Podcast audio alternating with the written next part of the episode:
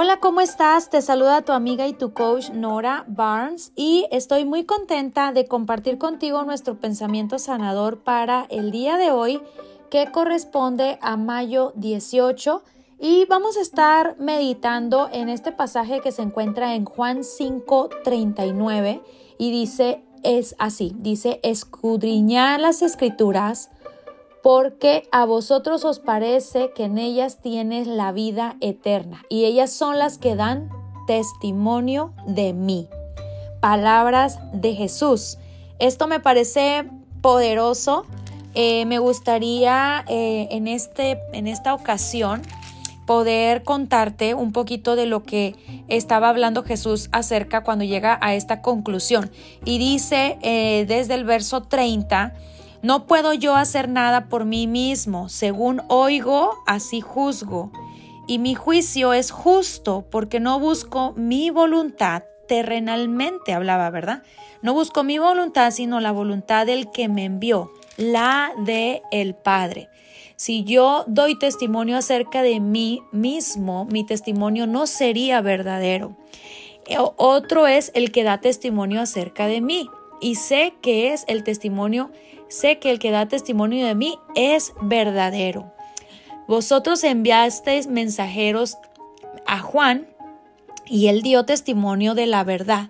Pero yo no recibo testimonio de hombre alguno, mas digo, digo esto para que vosotros seáis salvos.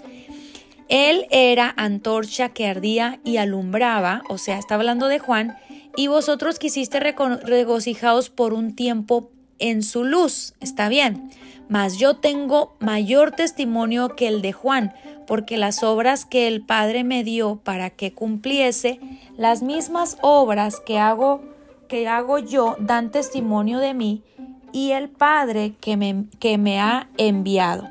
Así también el Padre que me ha enviado me ha dado testimonio, ha dado testimonio de mí y nunca habéis oído su voz ni habéis visto su aspecto. Wow, él está diciendo, el ser espiritual que lo hace todo está dando testimonio de mí y ustedes ni siquiera lo pueden ver. Pero dice, no tenéis su palabra morando en vosotros, ni tenéis su palabra morando en nosotros, porque a quien Él envió vosotros no creéis.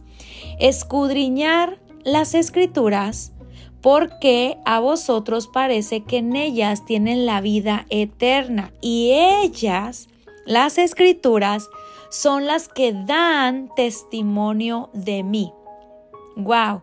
Luego dice el siguiente verso, y no queréis venir a mí para que tengas vida. Gloria de los hombres no recibo, mas yo os conozco que no tienes amor de Dios en vosotros.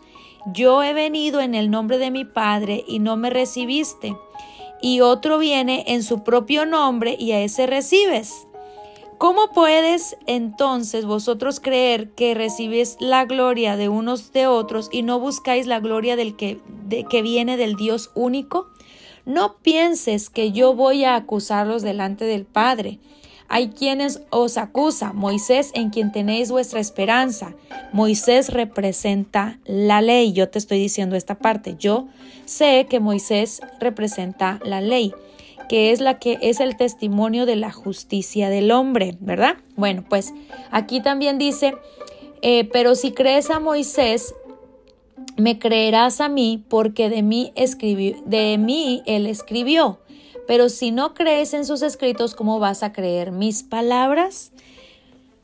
Wow, me parece sumamente poderoso. Jesús está diciendo, eh, nos está enseñando y déjame te cuento algo. Jesús estaba refiriendo estas palabras a los cercanos a Dios, a los que estaban predicando el mensaje de Dios, ¿verdad? Incluso eh, el, el título de este pasaje es Testigos de Cristo, ¿verdad? Y Sabemos que todos estos testigos de Cristo hoy por hoy también se le llaman creyentes, cristianos, eh, no sé, el linaje escogido, real sacerdocio, todo esto, ¿verdad?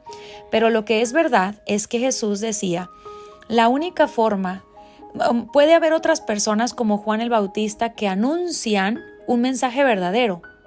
Y si tú crees a Juan el Bautista, a cualquier terrenal, y ves su luz y crees su mensaje, ese del mensaje es ese soy yo, está diciendo. Y ese del mensaje, solo Dios que nadie puede ver, es el que está dando testimonio de mí, dijo Jesús.